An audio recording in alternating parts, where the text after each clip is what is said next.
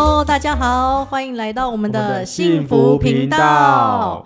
就是爱聊天，我是神器护巴掌女王跟女神的乔伊。大家好，我是存哲，认识存哲的那一年多万三本存折。耶，好，我们今天呢很开心，因为我们的企业干妈偷笑。为什么？哎，为什么乔伊要自己偷笑？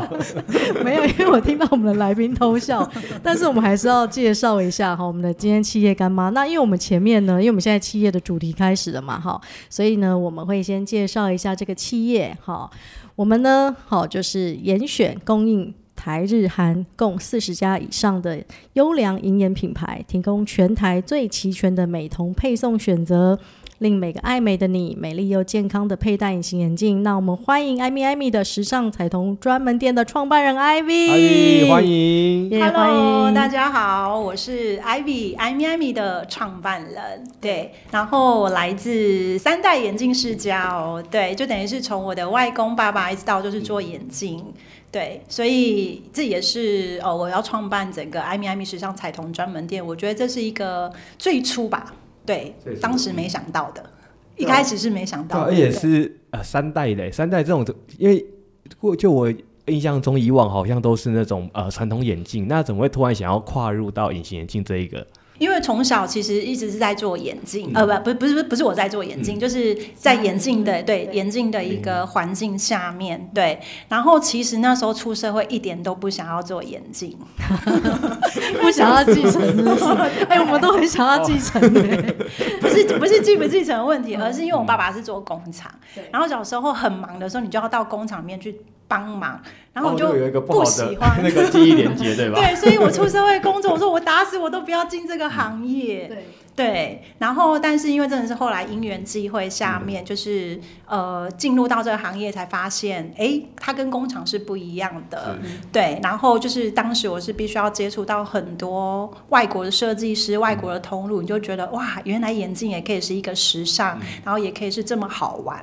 对，然后就开始真是一。一直投入，对。那您刚刚提到就是为什么呃会会到做艾米艾米嘛？对对，那就是因为做了跨了眼镜，然后了解到整个原来这个行业它其实是这么的博大精深，而不是只是眼镜做一个佩戴。然后后来也是因为一个因缘机会下面，从眼镜再到隐形眼镜，对，那我就觉得哎。欸这样子又是两两个完全不同的领域，是对。然后我就后来其实慢慢的油然而生，就是我会想要去走入到这个去完完全全的生根，对。而且可是这东西女生都会戴啊，对对对，漂亮女生都会戴，没错没错，对。这市场是超级无敌大的，即便即便很多人知道说好像呃做然后那种可以长期佩戴的那种硬式眼镜，好像。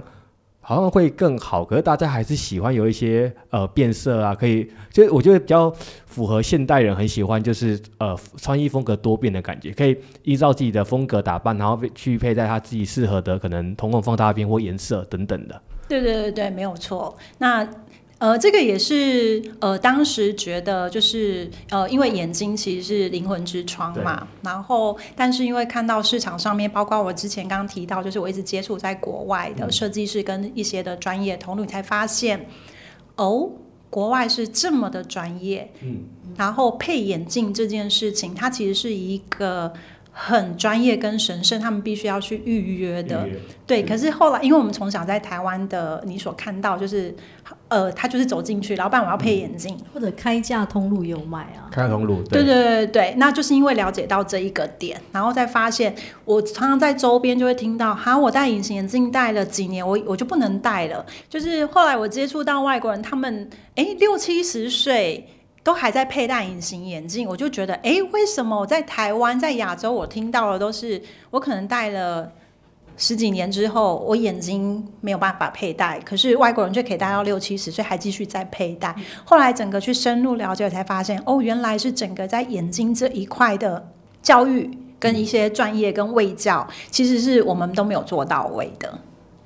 对，外国人是非常重视在这一块的，所以他们其实隐形眼镜是可以一直佩戴到六七十岁都没有太大的问题，因为其实你只要正确佩戴，所以这其实也就是刚刚提到了那个乔伊开始念的，令每个爱美的女生能够美丽又健康的佩戴，这是当时在创办整个艾米艾米最主要的一个呃初衷。初衷，对对对对。因为我有点进就是 Ivy 的网站嘛，哇，它那里面的那个品牌包罗万象，哎，什么都有。而且上次就是我们有个朋友有问你说，因为他连那个万圣节特殊的隐形眼镜你也有进哎，节庆款的也有进。说那个戴起来可以整个像白内障那种，或者像吸血鬼那种，对对对，就是哇，你你这个品牌里面什么都有哎，对，项目很多哎，所以你。呃，当时有设定年龄层吗？还是没有？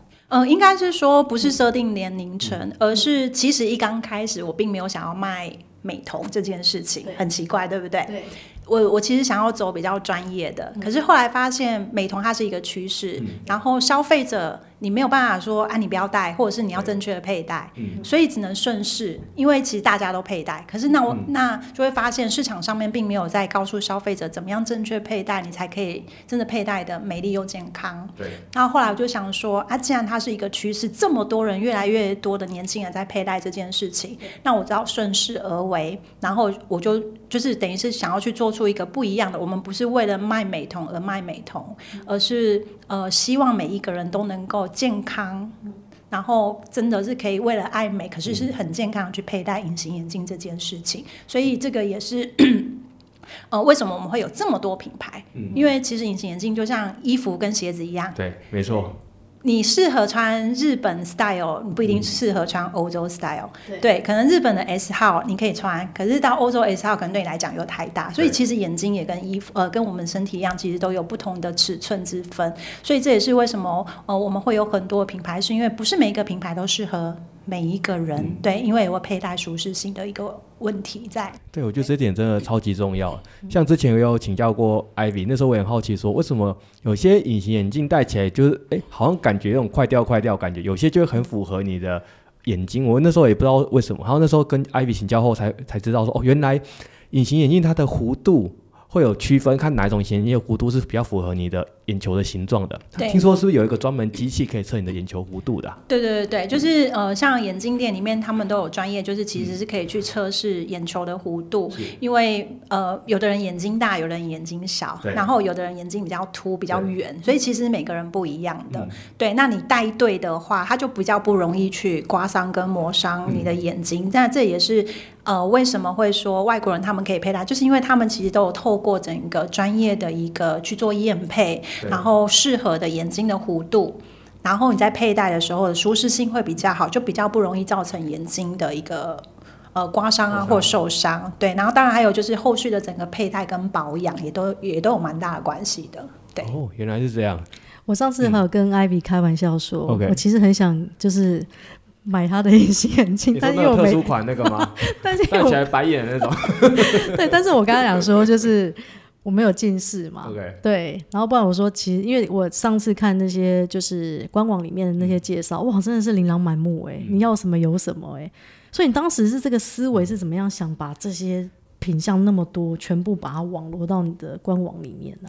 哦，呃，就是我刚刚提到，就是因为每个人的眼睛尺寸不一样，然后因为呃每个品牌或者是每个工厂它所生产制造，它不会是很多元化的，对，是，对，所以呃这也是为什么我要做平台而不是做单一品牌的一个原因，对，因为才能够让每个人找到适合他佩戴的，然后再来第二个就是呃。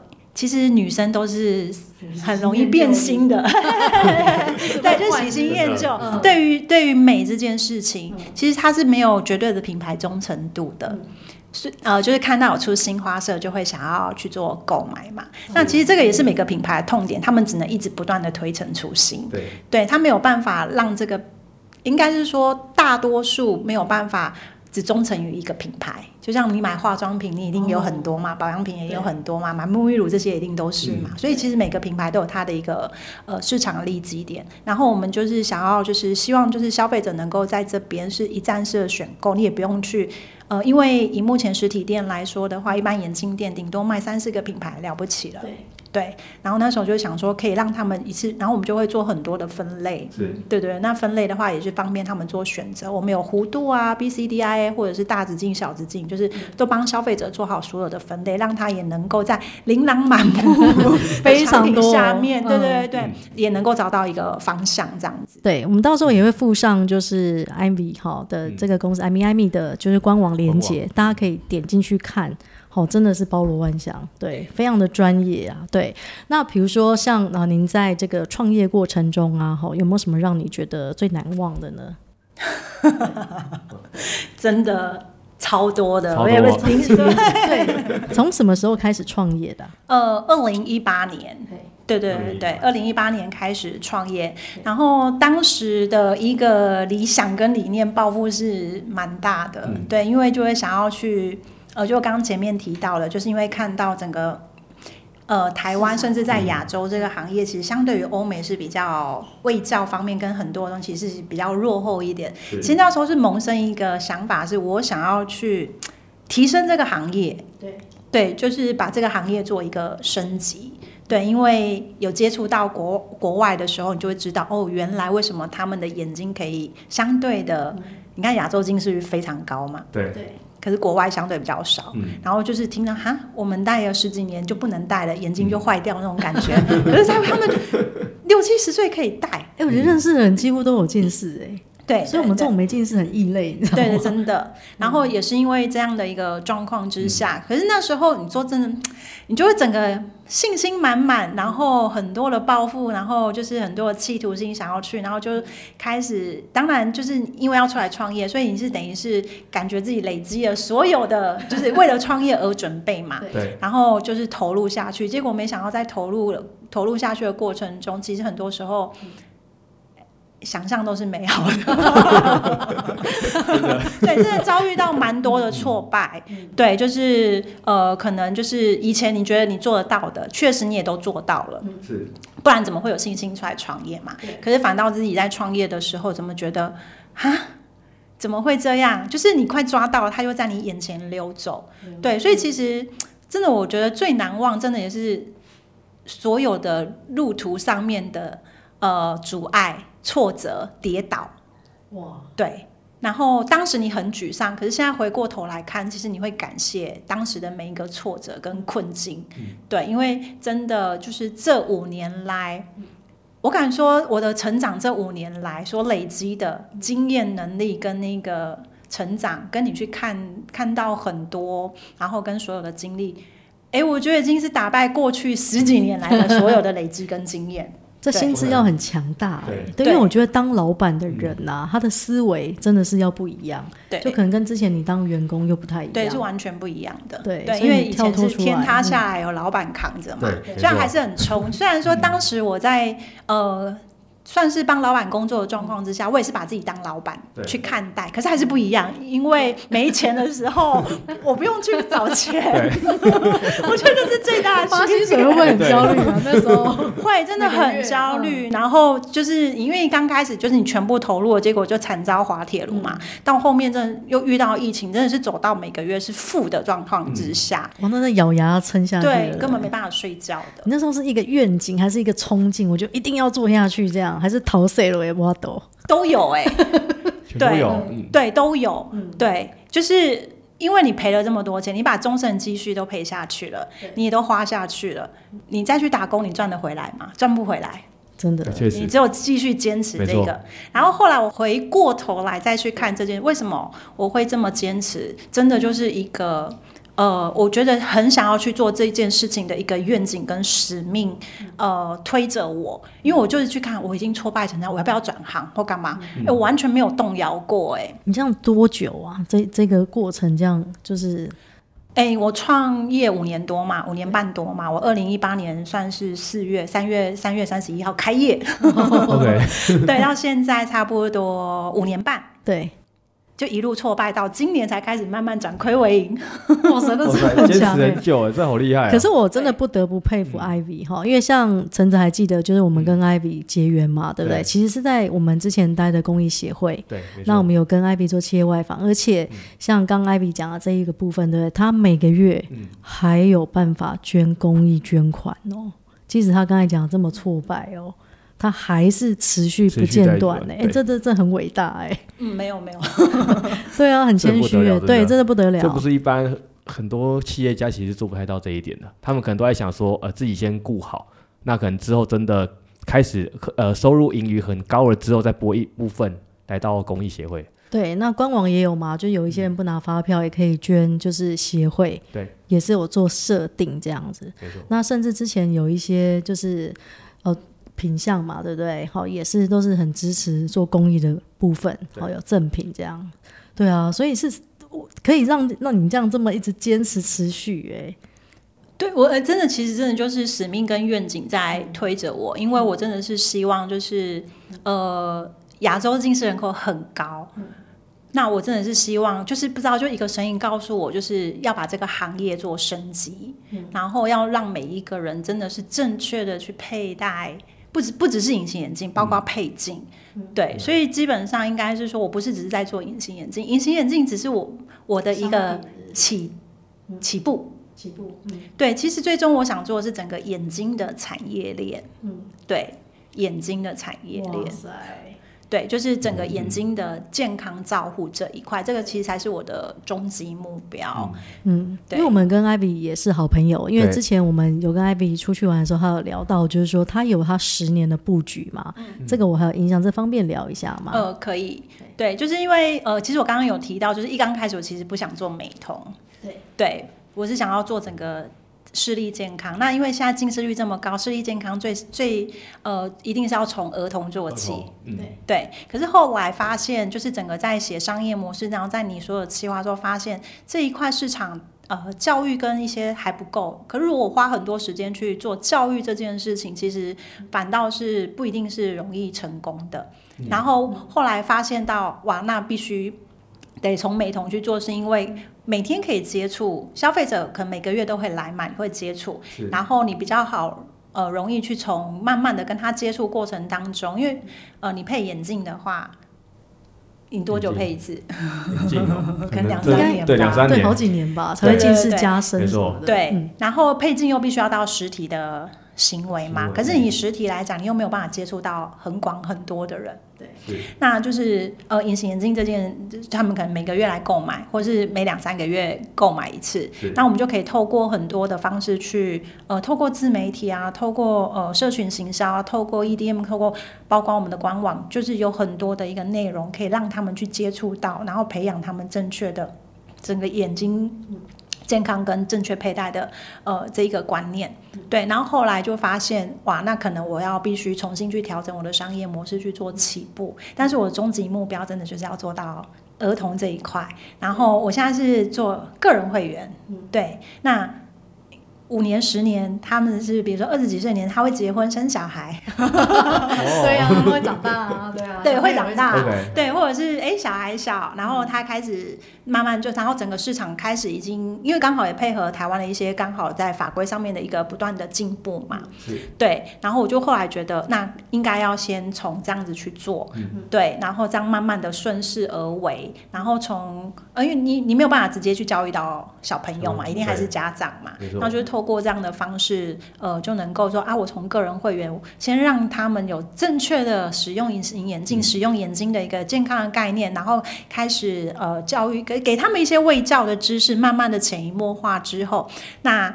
你就会影响到家庭嘛？当你懂了之后，你是不是周边的人有疑问的时候，你是不是也就会啊？我我有我有这样的经验，你就会去分享，就是用这样子方式去做扩散。那女生通常也是一个家庭的一个主要核心的，对对对对对。那小朋友的所有的，比如说所有也都是从妈妈嘛，对对，所以那时候就开始就是这样子去做这样子的一个呃想法延伸跟扩散，所以想要做到整个眼睛产业链。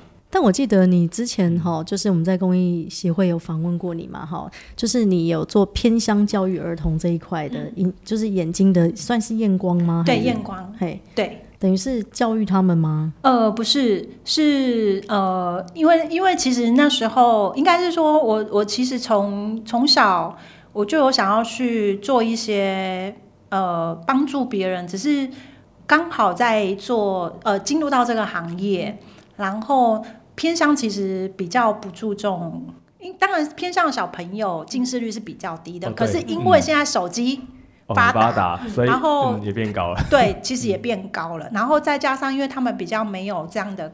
观念，对，然后或者是呃，大部分偏乡其实家庭都比较，因为其实一只一副眼镜配起来也不便宜，嗯、对，可能对他们来讲会是一个负担。嗯、然后我们那时候就是啊，刚好我我爸爸是做眼镜的嘛，嗯、然后我又是在做，希望去推广这些教育，所以那时候就结合了台湾的视光师，然后请他们帮忙做验光，然后我就提供免费的。眼镜，眼镜，对，眼镜，呃，让他们可以去做呃佩戴，起码就是不要让近视是越变越深。嗯，对对对对对。所以你们一家都很善良哎。啊，对啊，你你看，爸爸提供眼镜，然后 Ivy 要提供隐形眼镜，哎，要什么有什么哎。对对，没有，那小朋友就是提供提供免费的眼镜嘛。对，当然那时候也有那个呃视光师他们的协助，因为其实他们也都是。义务的，对，对，也是没有没有没有做任何。他们都其实台湾其实也也是有一群呃这样子，真的是希望整个呃小朋友的眼睛的健康都能被照顾到，然后还有弱势，他们其实也都是在做整个呃那个偏乡的服务的，对对，甚至他们不止不止做偏乡服务，还有其他的公益服务的也都有的，只是那时候。呃，因为我想，我我也想要做这件事情，可是我们不会做验光嘛，那你一定要找他们，然后他们也真的是全力的支持。对，我们找的这些企业哈，都是我们有精选过，选真的是对世界很有贡献。对，都不是只是一般，就是可能只是想要做一个事业，哈，做一个公司。就因为我觉得刚好我们也是在公益单位认识，嗯，好，所以其实我们找的就是这些，好，就是老板们，他们都是非常有善心的。对，然后我觉得也是个缘分啊，对，对啊，真的是个缘分这样。因为其实像刚刚艾呃 Ivy 有讲到说，呃，很多偏乡他们会有一些对于呃就是卫教眼睛这一块其实没有到这么着重，甚至于近视率开始提升。那其实我其实真的也有发现到，其实呃不要说偏乡，连呃都市小孩他们的近视率真的我觉得好超级高哎。对，以往很少看到那种可能。呃，五六岁以下小朋友戴眼镜，现在很多看到可能三四岁、四五岁就爱戴眼镜，超级多哎。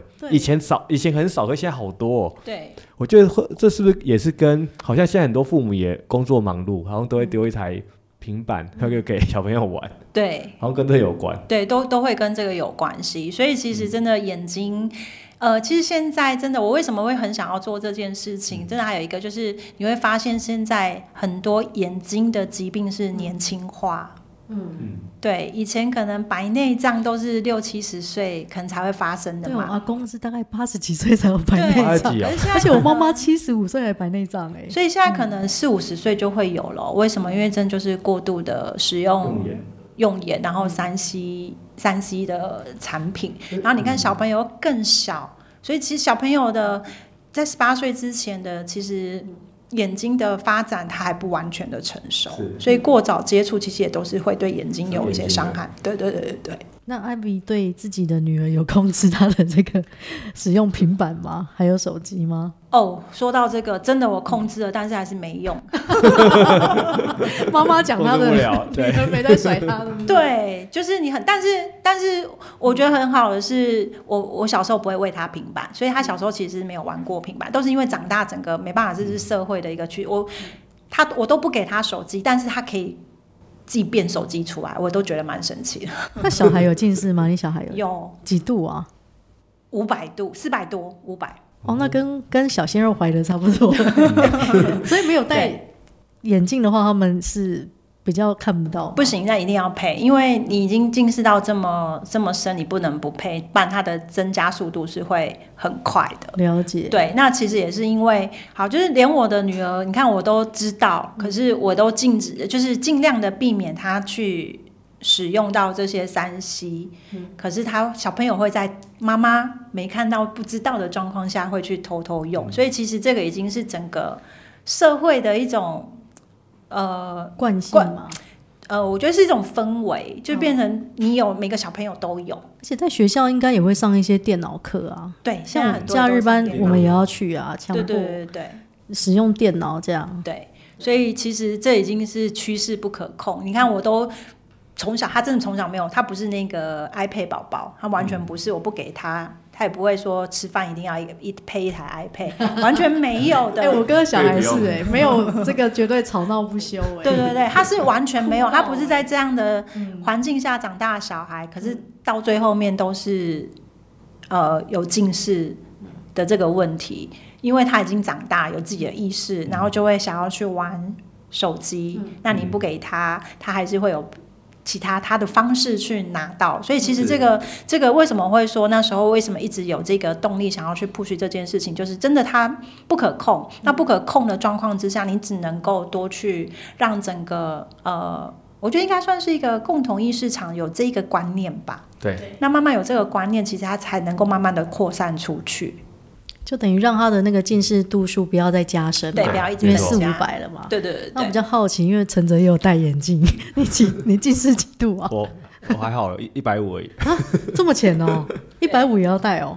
一百五其实可以不用戴，可以不用戴啊，一样都看得到。那个比较像是，所以你戴眼镜是个造型跟穿搭，对。因为我发现陈哲有时候戴的眼镜不太一样。对对呃对，眼镜可以最后变成一种穿搭跟时尚。我刚刚不是，我以前小时候就是在眼镜圈里面长大，就是眼镜，所以我戴眼我的眼镜都是不用钱的嘛。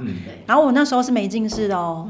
但是我每天戴不同的眼镜去学校。哎、欸，你这样小小时候，大家就是应该蛮特别的。你可以戴不同那个眼镜，哎，对啊，就跟我们穿衣服一样，对，校服要穿一样，但是你的眼镜 每天都很 fashion。对，所以我我每天我一周就是我会看当天的心情，然后选不同的眼镜去。然后只是那时候我没有没有那个近视嘛，所以就没有配近视，我只是戴那个框去学校。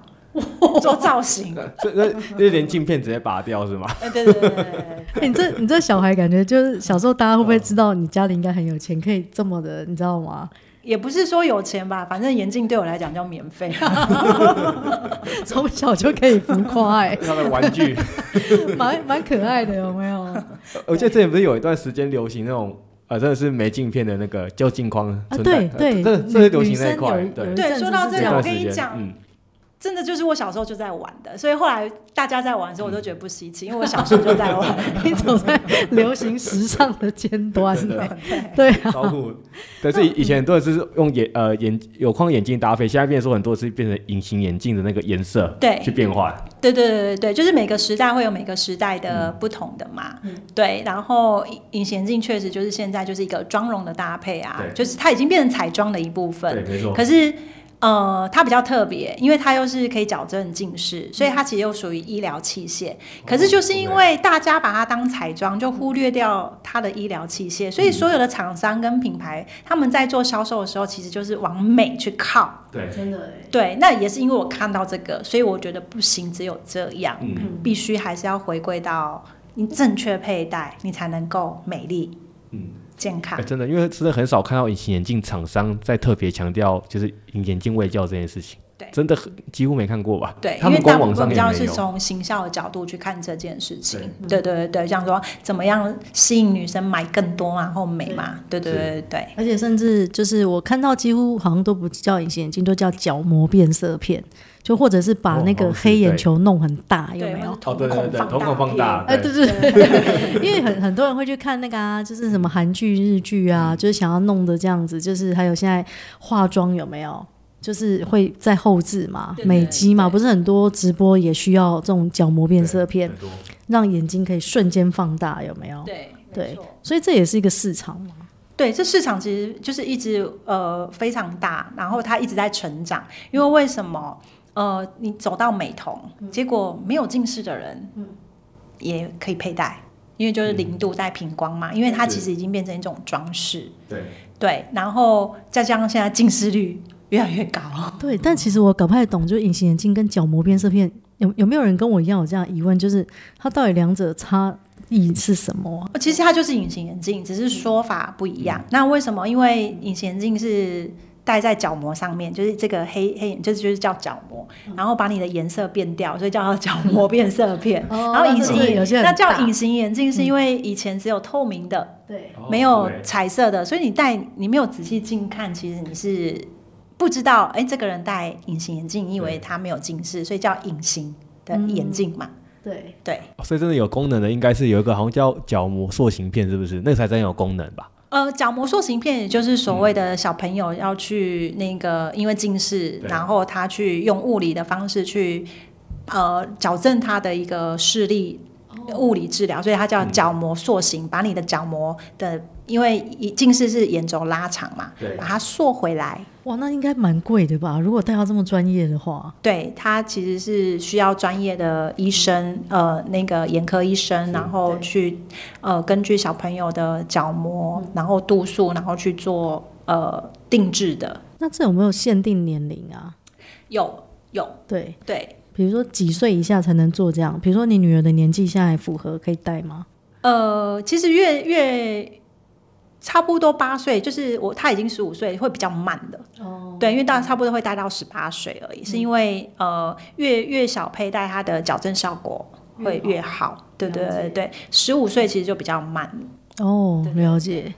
所以会考虑帮女儿 还是？有啊，我一刚开始就想要啊，嗯，但是没有办法，它光点。点个眼药水，眼睛就打不开，更不为什么会打不开？是不舒服吗？还是眼睛很敏感？就是整个就是你一靠近它，整个眼睛就会，然后就闭得很紧、很紧、很紧。哦，所以根本不用戴啊，也没办法戴。对，所以我想要帮他，就是从小就是佩戴这种，就不要。近视嘛，因为他就可以控制近视，就不要到那么深，没有办法，嗯、我就说不可控嘛。我以前是眼睛也是蛮敏感的，我很容易每个月长针眼。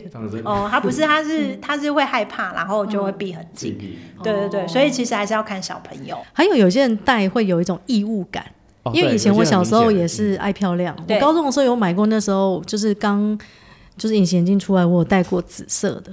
而且那时候我是我是配就是没有度数的，而且那时候我们是要到那个就是什么宝宝宝叉，OK，宝叉宝叉有没有？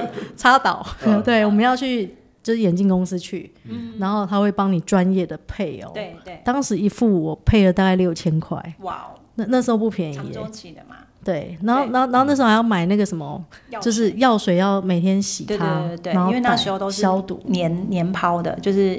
使用一年嘛，对对，然后就是现在都很便宜啦，现在是日抛啊，现在走到日抛，就是因为几百块就有了，就是因为那个其实隐形眼镜算安全，嗯，但是就是都是清洗跟你的你没有正确的清洗，然后或者是你的手是脏，然后带进去造成角膜感染，所以后来为什么走到日抛，就是你不用清洗，用完就丢，就比较没有这个问题。那你刚刚提到你戴了呃眼睛会。感觉有异物感不舒服，其实就是那个隐形眼镜不适合你。嗯，对，适合你的就不会有这个异物感。不过那个我大概三十几年前戴了，这么久啊？高中时候。哎，小一张年纪就透露出来。到现在，对我们那个年代，可是因为我后来再也没有戴过了。但我也很好奇，就是戴，就是刚刚讲的那种，就是角膜变色。对我其实蛮好奇，就是我我也想要当一下那种有没有 KOL。嗯，网红，你那时候就有这个概念，蛮厉害的。对，我们那时候就是带这个去夜店玩。哦，对，假装自己是混血儿，有没有？哦，是这样。对，但现在满街都是啊，网红现在都会戴这个啊，很 fashion。那你要要比他们更 fashion 的，有很特别那种特殊隐形眼镜，然后万圣节嘛，对不对？万圣节有出可以考虑一下，我们到时候可以一起整个变色是吧？对，蛮好玩的。所以那个万圣节有一些呃特殊的颜色吗？对，有。除了白色，有其他色？有啊，有黄色啊，红色、绿色、蓝色都有啊。有粉红色吗？粉红色好像比较没有哎、欸，因为它其实好像都是会根据一些装扮，然后、嗯、呃，当当然这个还是有跟市场有关系啦。嗯、对，就是你可能定制什么，然后是因为我们进的那个品牌方，嗯、它其实市场真的热卖就是那几个颜色，所以它也就会有限定。嗯、因为其实这种特殊款成本不便宜。哇，对对，那戴戴上去之后应该能见度很低吧？呃，对，能见度很低，真的，对对对对，因为它因为你要，因为你看我们的呃角膜，它它有一个叫做光学区，就是可视的范围。可是那些比如说像猫眼，猫猫眼睛是不是长长的？对对对，所以其实你其他都是遮蔽的。对，蛮危险的。对，那蛮危险，那种只能好玩，不能够。以后路上看到这种，赶快闪远一点。不能当成正常。你其实偷打他一拳，他也 不知道是谁。对，不能正常的当死角。对对，不能正常当隐形眼镜来佩戴，那只是就是叫做 cosplay 好玩而已，就真的仅次于当下，他不能够去当做那个。对啊，十月份不是有万圣节？对对对对对啊！我们到时候就是有想要选购的呢，也可以到我们的艾米艾米的官网，对。我们可以来看看有没有什么适合你的，对。那比如说，我们也想要聊聊哈，比如说，就是刚刚有聊到这些，就是关于使命啊、愿景啊，哈。那比如说，在您的创业过程中，好，不管是您自己啊，或者是。对于员工有没有什么想要传递给他们这些企业文化精神或理念？哦，当然有，对，因为呃，就是一刚开始我一定是呃，每个新进的同仁进来，我一定都会把就是呃我的整个企业的一个理念跟初衷跟使命去。让他们清楚的了解，这样才能够在呃他们在做整个思考的时候，跟包括在行销上面，都能够把整个企业的这些精神文化给带进去。那其实就是我刚刚提到，就是要让每一个。就是等于是对消费者，我们就是希望每个每个爱美的女生都能够美丽又健康的去佩戴隐形眼镜。然后再来的话，其实呃，我们其实也一直蛮注重环保。除了公益之外，其实环保也是我们企业的一个理念。对，那我们就是一直呃，可能。在行销过程，其实我们一直在推广环保这件事情，因为呃，我们是走线上配送嘛，那线上配送物流其实就会有所谓的破坏袋，或者是一些过度包装，因为其实现在很多东西都会过度包装，然后我们其实我们就会希望消费者，因为隐形眼镜的盒子撞坏没有关系，它并不影响里面的镜片，因为它有一个里面还有一个那个塑料的 PP 杯，有壳嘛，对，有壳，所以就尽量不要去，就是我们在加气泡袋。然后就是呃，尽量做到减缩。嗯、然后我们一开始慢慢的就是去，我们也前一阵子就是去，我们是希望把这个降低为零。然后如果呃消费者希望还是有的话，他就必须要加购，然后两元。可是这两元我们就会把它全部去做捐出，可能跟环保相关的整个公益。对，嗯、因为我们是希望真的能够尽量的去减少这个。呃，气泡袋跟对对环境破坏，所以这个其实也是我我我一直希望我们呃能够去做到的，对，就是等于是对地球尽一份力，对，尽可能去做到减塑。那等于是我们刚好最近也在推，因为因为大部分的很多在隐形眼镜里面，可能赠品都会是跟美相关的东西，我们就。我们不赠送这些东西，因为不见得我送你化妆品跟保养品是适合你的，对。所以我们我们赠送环保筷，环保的那个那个包装，呃，就是那个呃环保餐具啦，嗯、对对对对，就很少有一些企业老板的思维啦，可以想到这么远，就爱地球嘛，嗯、对，而且就是大家不知道有没有听众。哦，有感受到 Ivy 讲话跟一般的老板不太一样。其实我觉得当你员工蛮幸福的，因为你本身有上很多的课程嘛，对，对不对？也会在锻炼自己的一些好内在呀，好，比如说你自己呀，好，有没有什么也想要给我们一些听众，好一些比较特别的信呃，这样企业金句可以跟观众们做个分享。对，OK，如果说企业金句的话，呃，应该是说刚前面提到就是。呃，其实蛮一开始是很多的挫败，嗯、然后一直是走到今年才开始真的比较顺畅。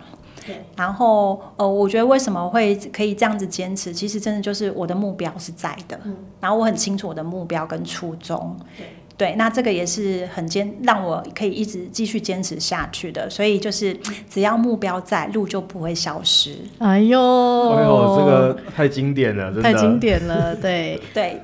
那其实你可能会不小心走到弯路，嗯、你当下可能以为是弯路，对，但是其实你回过头来看，它也许是帮助你后面可以更快速，只是在当下看起来好像是慢的。当你能够去看透这一点的时候，其实真的回来你会觉得它是一个好大好大的礼物。对，就是以终为始嘛。那比如说像 Ivy 在经营这份事业啊，因为我们频道就是传递幸福感嘛。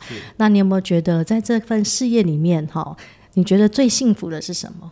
在这份事业里面，最幸福的，我觉得是，呃，对我对我来说的话，就是可以把自己的想要做的事情跟理念，然后也得到就是公司伙伴同仁团队的认同，然后他们真的也可以有这样的一个呃认同的一个共识跟这种感觉，然后传达给到我们想要去传达的会员跟消费者，对。很棒啊！就那我们就比如说，在整个企业的，就是我们这一个企业主题里面嘛，哈，也让听众朋友可以听到很多很多的，比如说不管是品牌啊，哈，或者是产业啊，哈，对，那也欢迎哈，后续有很多的企业干爹干妈找我们，没错，对。然后今天也非常感谢 Ivy，然后跟我们非常多呃我们的听众们分享这一些隐形眼镜甚至眼镜相关的一些。非常宝贵的卫教的一些经验值，还有就是为什么要成立艾米艾米这个品牌的一些运营使命。那在这当中也听到，哦，这企就是 Ivy 这位企业家其实非常不容易，就是可以呃兼具就是坚持了自己想要走的道路，然后同时间又兼顾社会责任，然后从环保啊甚至公益的付出，其实都。我觉得不遗余力，这真的太厉害了。祖传三代哦，没有到祖传三代。我想到那个祖传三代，豆花目前第一代。完了，我想到乔伊应该都讲要吃的吧？没有秘方，可能几十年老店那种，对不对？对。对啊，家学渊源，真的。对，哎，真的，后来后来自己再回想，真的是，我觉得可能也就是因为这样子，潜移默化吧。嗯，对。而且搞不好到你女儿那一代，不知道隐形眼镜又在更大的一个扩张，不知道已经变成什么，有没有？对，也有可能。对，很好奇。对。对啊，小洛现在的一些黑科技都蛮厉害。对啊，你看眼镜嘛，到隐形眼镜嘛。对。那比如说你女儿下一代，不知道这一代又会变成什么样的新科技？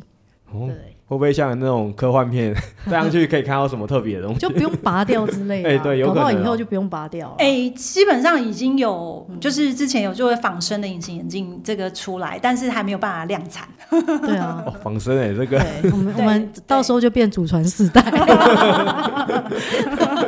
就厉害哦。对，那欢迎大家哈，就是接下来呢，哈，也可以继续收听我们的幸福频道。对，我们会邀请各行各业的老板们、企业家，哈。都会来一起，好，来跟我们聊聊这样子。那我们下一集呢，哈，也会有一个神秘来宾。对，我们先卖个关子。哎呦，这个厉害哦！对，这个厉害哦。对，这个这个呃神秘来宾呢，其实他一直在我们的周围。对对，在潜潜伏在你们附近，小心一点哦。对，潜伏在我们的附 近，随时会出现。对，没关系。那我们先卖个关子。那我们期待下集再见喽。好，拜拜。